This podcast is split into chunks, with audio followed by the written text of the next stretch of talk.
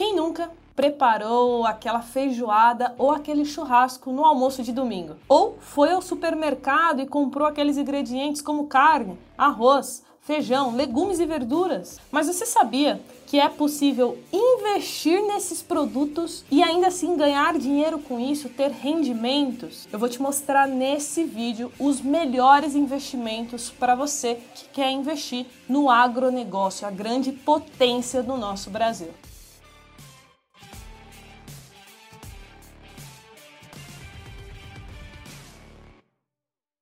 O Brasil hoje tem uma enorme força no agro e isso faz com que a gente se mantenha em posição de destaque. E por esse motivo, as aplicações financeiras destinadas a esse setor têm sido muito atrativas, sejam elas renda fixa ou também renda variável. Em 2022, o resultado do PIB do agronegócio brasileiro está estimado em 25,5%, pouco abaixo dos 27,5% registrados no ano anterior. Devido ao aumento dos custos de insumos de fertilizantes e defensivos, a principal dificuldade do agronegócio em 2022 tem sido o custo de produção. Entre os principais produtos de exportação estão soja em grãos, carne bovina in natura, açúcar de cana em bruto, farelo de soja e carne de frango in natura. Os principais destinos são China, União Europeia, Estados Unidos, Tailândia e Japão, que respondem por 60% do consumo dos itens brasileiros. Tá, Carol, a gente já sabe que o Brasil é uma potência no agro, mas quais são os produtos que a gente pode investir? Calma, editor, vem comigo que eu vou te mostrar. A primeira forma é a renda fixa no agronegócio. Essa é a mais conservadora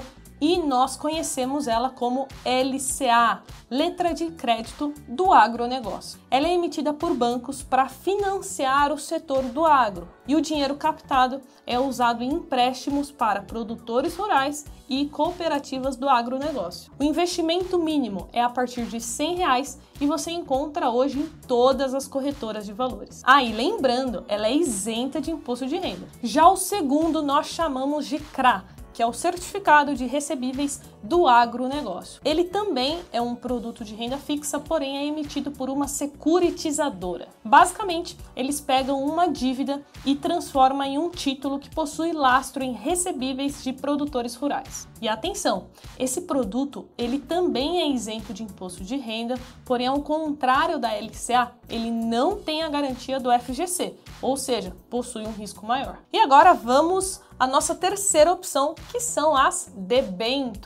Esse é um produto de crédito privado e basicamente somos nós, investidores, emprestando dinheiro para uma empresa. E uma informação importante sobre as debentures é que, caso elas sejam debentures incentivadas, elas também são isentas de imposto de renda. Isso porque elas são atreladas a empresas que estão fazendo grandes obras de infraestrutura no país e por isso possui aí essa isenção por parte do governo. Mais algumas informações importantes: ela não possui garantia do FGC e é um investimento que você tem que pensar em um prazo um pouco mais longo, já que o prazo médio das debêntures gira em torno ali de 4 anos. Então você pode procurar uma debenture de uma empresa ligada ao setor do agro e investir nela. Fechamos aqui então a parte de renda fixa, falamos de LCA, CRA, debentures e agora vamos falar de renda variável no agronegócio. Aqui o negócio começa a ficar bom. Primeiramente eu quero falar do Fiagro. Aqui nós estamos falando de uma modalidade muito recente, porque foi criado em 2021 pelo governo federal. E eles foram criados justamente para melhorar a captação de recursos para esse setor. Se liga só nos fiagros disponíveis para investir. O investimento pode ser em terras nuas, imóveis agrícolas, como nos FIIs de tijolo, ou em títulos de renda fixa, como LCAs e CRAS. E agora eu vou te mostrar dois fiagros que eu separei aqui para você conhecer. O primeiro é o RZTR11. Esse FI, ele tem como objetivo ganho de capital e obtenção de renda por meio de aquisição, venda e arrendamento de imóveis rurais e destinados à produção agropecuária. E o regulamento desse FI, ele define que os ativos do fundo precisam ser destinados ao armazenamento de grãos e fibras, pecuária ou atividade de produção agrícola em geral. O patrimônio líquido do fundo gira em torno de 1.1 bilhões e o dividend yield dos últimos 12 meses está na casa de 14%. E agora vamos ao segundo, que é o KNCA 11. Esse FII aqui ele é dedicado ao investimento em valores imobiliários, principalmente em CRAS,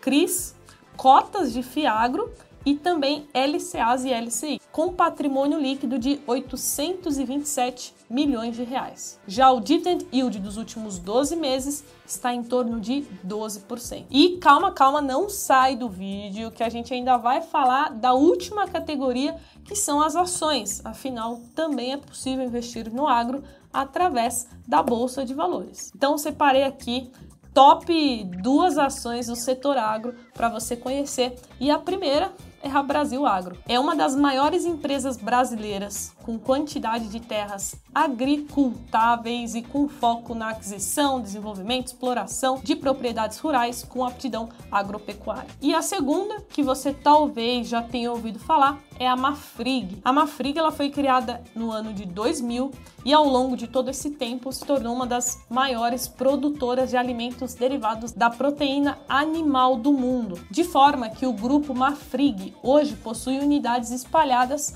por mais de 10 países. Então agora sim, concluímos aqui os principais investimentos, tanto da renda fixa como da renda variável para você que quer começar a se expor ao agro. Eu, Carol, já investi no agro através da renda fixa e também algumas ações ligadas a esse setor. Porém, eu ainda não investi diretamente ali no Fiagro. Acredito que é algo que tem muito a crescer, então estou acompanhando, estou estudando e pode ser que no futuro eu venha ter na minha carteira de investimento algo ligado ao Fiagro sim. Mas agora eu quero saber de você. Talvez você já tenha até investido em uma LCA e nem sabe que era ligado ao agronegócio. Então coloca aqui nos comentários se você tem algum investimento ligado a esse grande setor, essa grande potência que é o Brasil no agronegócio. Não esquece do like no vídeo, ó, deixei para pedir só no finalzinho, então não esquece do like e a gente se vê no próximo conteúdo.